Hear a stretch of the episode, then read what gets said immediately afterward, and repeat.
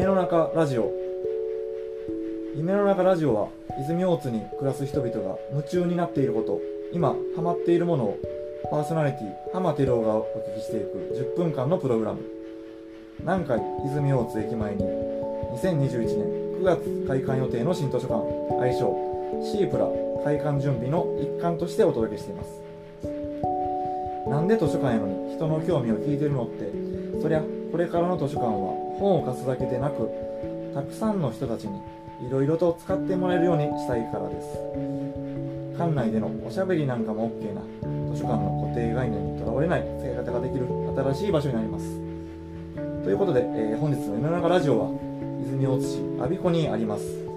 日の出ケオリ株式会社さんにお邪魔して収録しています。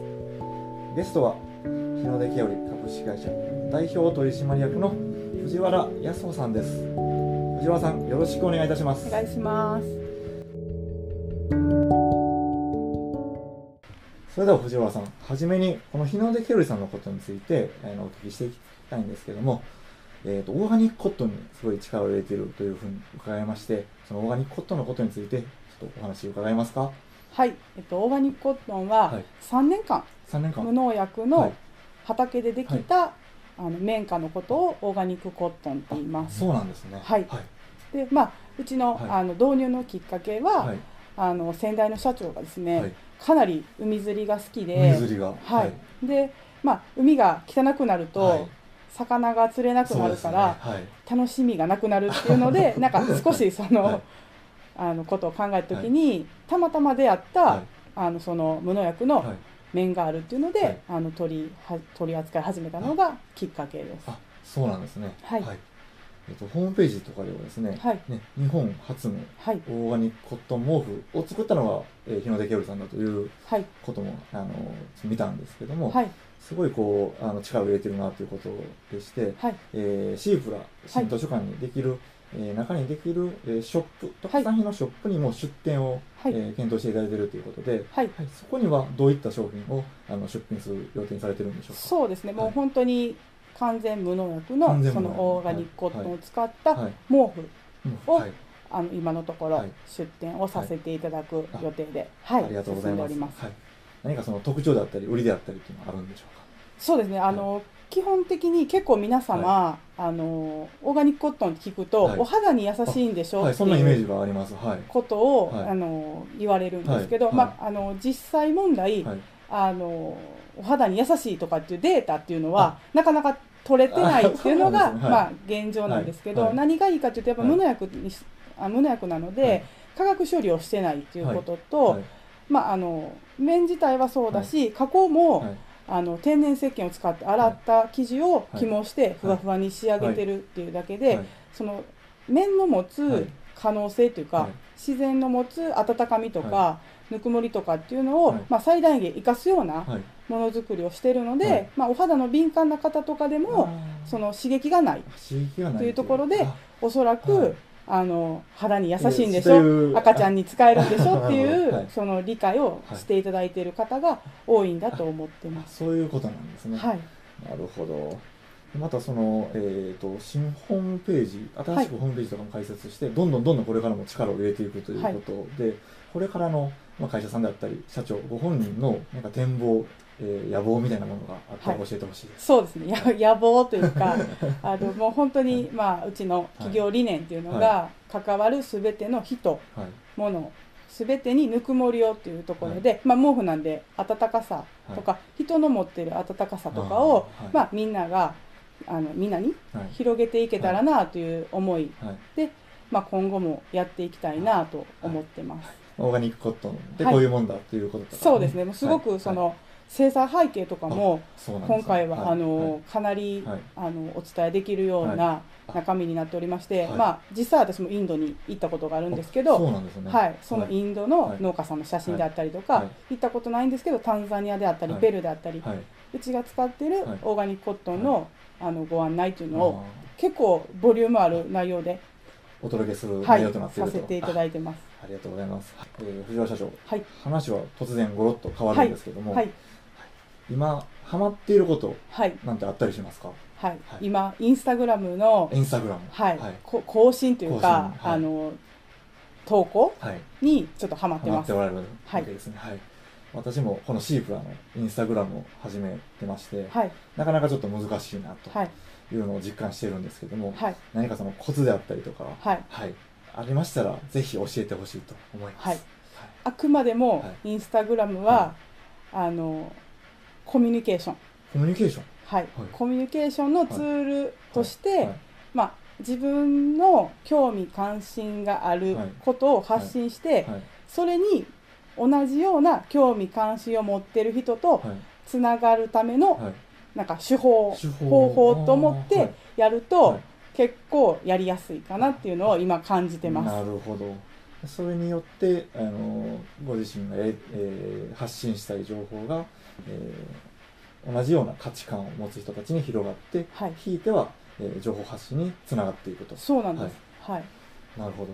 勉強になります。はい、すごくこう、ね、目先のいいねの数であったりとか、はい、フォロワーの数はい、の獲得が、はえー先決で、それに向けてこうやってしまうっていうところがどうしてもあると思うんですけども、はい。そうではない。コツとしてはそうじゃないっていそうですね。おそらくそれですね、はい。商売にはい。し,、しないといけない方とかもやっぱりいらっしゃると思うんですけど、はい。なんかまあ、ね、あのそこに来てもらうとか、目的によってはい。なんかうまく発信の方法とかはい。を変えていけたら、はなんかすごくはい。本当に自分がつながりたい方につながれるツールなんじゃないかなと今思ってるんですけど、私もまだ全然その、できてないので、これからもはい。今も現在進行形でお勉強中勉強中ですね。はい。はい。それってどなたかからそのやり方だったりコツだったりとかっていうのを聞かれたり学ばれたりそうされたんですか？そうなんです、共通の友達が、はい。たまたまなんかすごい子がいるよみたいな、一般人なのに、はい。なんかすごく、はい。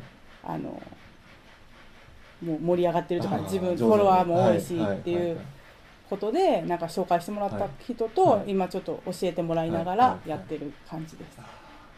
これからも勉強を続けて、はい。さらに上手くなって、はい、はい。えーさらにさらに情報発信をやっていくと。そうですね、はい、思ってまあす。ありがとうございます。はい、他に何かハマっていることがあったりしますか？他は、はい。あの手帳をうまく使おうと思ったんです。手帳をうまく使おうと思った。はい。あのすごく理想だったんです、はい。手帳をうまく使いこなせるスケジュール管理をうまくしたいっていう、はい。でもちょっとそれは挫折しまして。挫折しまして、ハマって、ハマりたかったんですけど、はいはいはい。はいハマりきらなかった。っていうところで、ははい。い、そんな感じになってます。それはハマりきれなかったんですけども、まあ、代替案だったりとか解決策だったりとかっていうのは何かあったんですか、そうですね、はい。あのもう一冊のノートに全てを集約するっていうことにあ決めまして、はい。あのその日のスケジュール、はい。あのスケジュールはもう iPhone で、あはい。私 iPhone なんですけど、はい。iPhone でとりあえず入れて、それを見返して毎日朝にはい。それをノートに書いて、はい。それ以外にやることも朝一で考えて書いて、途中で来たらそこにまた付け足してっていうので、もう一冊のノートがはい。私の予定表みたいな。なるほど。スケジュール管理はスマートフォンでやって管理して。管理して。はい。はい。えーご自身の考えをまとめるだったりとかその日の ToDo を整理する実行していくっていうことは紙のノートでやっていくと、はい。はい、それをすることによってうまく回り出した回ると思ってまなるほど。す 今まだ回り途中みたいな感じです。これも、まあえーこれからはい。実験的にやっていくはい。ということですね、はい、ぜひまたそれがうまくいったら、はい。はい教えてほしいとはい、またご連絡します。はい、ありがとうございます。はい。でまあ、すごく、えーオーガニックコットンのことだったりとか、インスタグラム、ノートの取り方、様々なことに増資がある、えー藤原さんなんですけども、はい。えー新図書館シーフラで何かやってみたいこととかあったりするんでしょうか？そうですね。やっぱりそのオーガニックコットンってはい。まだまだあのご存じない方もいらっしゃったりとか,、はい。はい。な聞いたことはあるけど、ね。よくわからないとか、はい。はい少しちょっと、い。まあ、高いのかはない。とかって思ってらっしゃる方がいらっしゃるので、はい。もっとなんていう身近にはい。感じてもらはいはいえるような、はあのなんていうかね、ワークショップであったりとか、あはい。そういう、まあ、オーガニックコットンについての、はなんかセミナーだったりとあかーそういうなんか発信、もうはい本当それこそはい。発信っていうのを、はまあ、新しい図書館はでやらせてもらえたらなとはい。思ってます。ありがとうございます。もうおっしゃっていただいた通りですね、シープラは。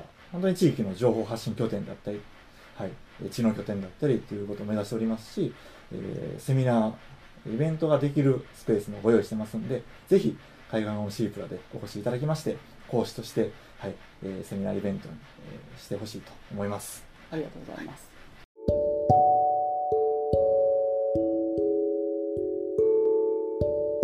えーまだまだ話は尽きないんですけども、あっという間に10分経ってしまいました。はい、オーガニックのコットのこととか皆さん気になると思います。ぜひこの続きは、えー、開花のシープラでということで、はい、ぜひシープラでまたお会いできればと思っております。えー改めまして、本日のゲストは、日野出清株式会社さんの、えー代表取締役の藤原康子さんでした。藤原さん、ありがとうございましたあり。がとうございました。